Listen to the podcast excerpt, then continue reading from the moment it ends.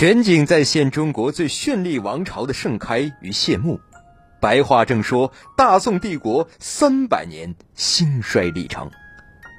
大家好，我是志恒，欢迎大家和我一起共同走进宋朝那些事儿。好，亲爱的朋友们，咱们接下来呢往下来讲，在自己的国境内把刘崇赶跑之后呢，人人都以为柴荣会大肆庆祝一下。无论如何，这是个地地道道的开门红呀。这一战打出了士气，也打出了威风，尤其是让千千万万的人都重新认识了柴荣。更何况在实际力量的对比之上，后周也就此把北汉打得再无还手之力，从此以后再也不敢主动挑衅了。但是不知为什么，胜利之后的柴荣呢，闷闷不乐，他整天把自己单独关起来，不知道在想些什么。柴荣在后怕，不错，这次是他赢了。赢得非常的漂亮，当时有多么的惊险和绝望，胜利之后就会变得多么传奇，让人们认为他不仅高明神武，而且简直就是奇迹。但他自己知道，这次战场之险险过剃头啊！他不止一次的站在了生死边缘，每一次都是他必输必死的绝境。这样下去绝对不行。不是要他每一次打仗都要自己亲自当突击队去玩命吧？那么到底差在了哪里呢？经过冷静的分析，首先他操之过急了。当时他完全可以再等一下，尽量多带些军队去迎敌。但是他太着急把刘崇赶走了，才有了后来以后周雄厚的国力，而且在自己的国境之内，却要以少得多的兵力和刘崇决战的劣势。想一想，真是后怕。如果刘慈再晚到一天，其实只要让刘崇熬过了那一晚。第二天的北汉人可能就会反败为胜，更何况刘慈还面临过同样逃跑的机会。想到这一点，柴荣呢就又恨又怒。主要的问题就是要搞清楚，为什么他的部队竟然敢于这样公开的叛变他。这件事儿如果不弄明白，他所有的一切都是假的。那么是因为他的军队本身就不行？不，柴荣随即就否定了这一点。还是这些军队在父亲郭威还有前辈王俊的手里，就是指哪打哪，绝无折扣。至少曾经把刘崇打得透不过气来。那么为什么换了他就这么费劲呢？原因只剩下一点，那就是他自己不行，不能服众。意识到这一点之后，柴荣非常的痛苦。他知道自己先天不足，还没有战功，二来当王储的时间太短，满打满算不过半年。而最重要的还是他姓柴不姓郭，可是这能怪他吗？他出生在邢州的龙岗，本是个庄园主的儿子，只因为他姑姑嫁给了郭威，而且常年没有生育，才把他过继了过去。那时候郭威正处在人生的谷底，别说荣华富贵，就连一日三餐都成问题。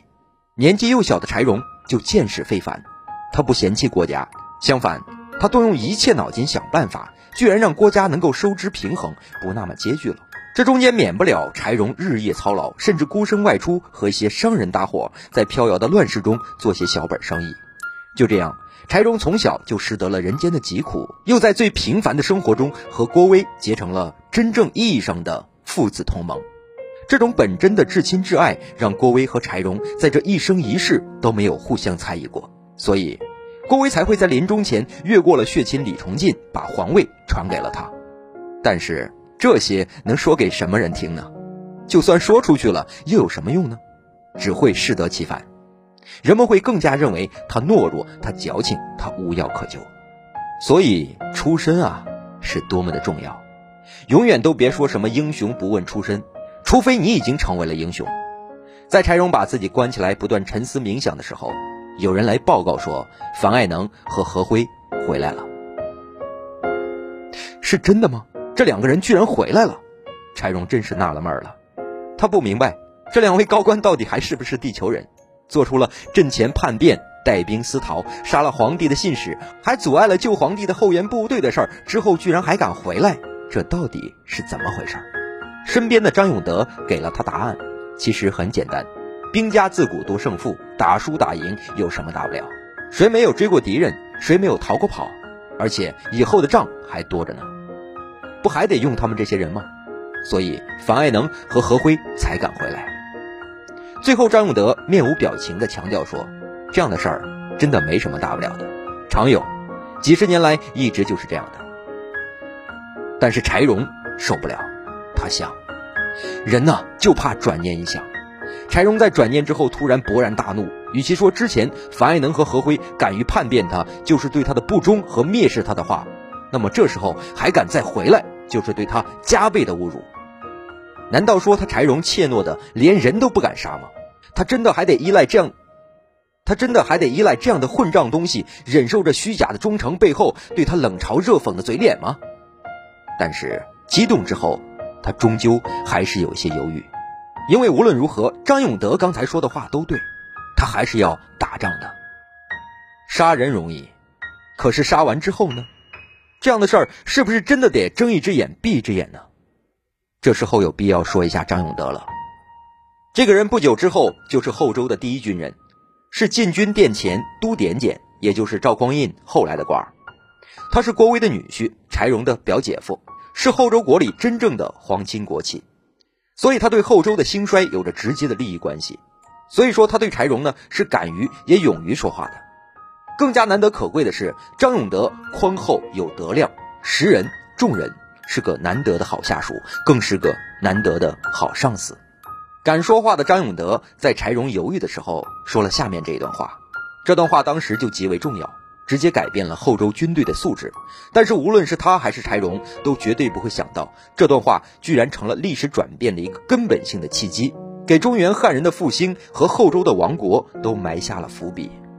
他说：“陛下，如果你只想维持现状，那么一切很容易；可是如果你想削平四海，福有华夏，那么军法不利。纵然有百万勇猛之士，又怎么能为陛下所用呢？”一语惊醒梦中人呐！柴荣振臂而起，把床上的枕头狠狠地砸在地上。樊爱能、何辉以及他们部下军师以上七十余人全部就地斩首。虽然以往有功，但是概不赦免，而且就此通告全军，这就是临阵逃脱、不遵皇命的下场。再有所犯，一律处置。从此之后，后周的军队开始真正的严明了。柴荣用自己的战功和铁腕，让每一个人都知道了必须有百分之百的服从。但是他还是有所担忧，那就是吐故之后如何纳新。你杀了那些没用的，可是有用的在哪儿？别忙，张永德的话还没有说完，他清楚明白的把一个人的名字告诉了柴荣，说就是这个人在柴荣亲自冲锋陷阵之后，挽回了后周当时的战局。他说：“陛下。”你应该重赏并且提拔他，他的名字叫赵匡胤。宋史称，高平之战之后，赵匡胤成了后周世宗皇帝柴荣的心腹爱将，在后周的军中，他成了一颗迅速升起的新星。柴荣在公元九五四年的五月三日，来到了北汉的都城太原城下，后周的前锋天雄军节度使傅彦卿已经率军先期到达，把太原城围的是水泄不通。这也就是说，在三月刚结束的高平之战之后，柴荣根本就没有给刘崇喘息的机会，立刻就开始了反攻。可怜的刘崇，他刚刚给自在将军建好了新家，自己的家呢就面临了被抄的危险。于是他选择了一个非常积极的应对办法。这办法之好，让赵匡胤的子孙们在一百多年之后也同样的效仿，那就是他把皇位马上传给了他的儿子刘长君。所有的国防职位一样不留，全部都交了出去，然后彻底休息。真是不知道他是怎么想的，或许他以为这样柴荣就不会恨他了吧，然后就此退兵。当然，为了活命，他也没有忘记最关键的那一线生机。他给他的叔叔，当时的辽国国王耶律述律写了封信，信里边不管怎样追忆以前的美好亲情和以后他会怎样的加倍孝敬，其主要的内容只有四个字，那就是快来救我。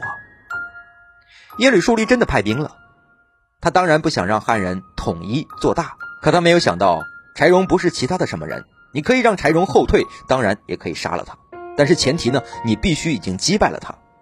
柴荣立即分兵，命大将史延超阻击契丹，他本人则是抓紧时间立刻攻城。他的计划很明确，只要能迅速的攻破太原，契丹自然会绝望退去，而且北汉的其他州镇也会不战而降。好了，亲爱的朋友们，今天呢就和大家分享到这里，我们下期再见。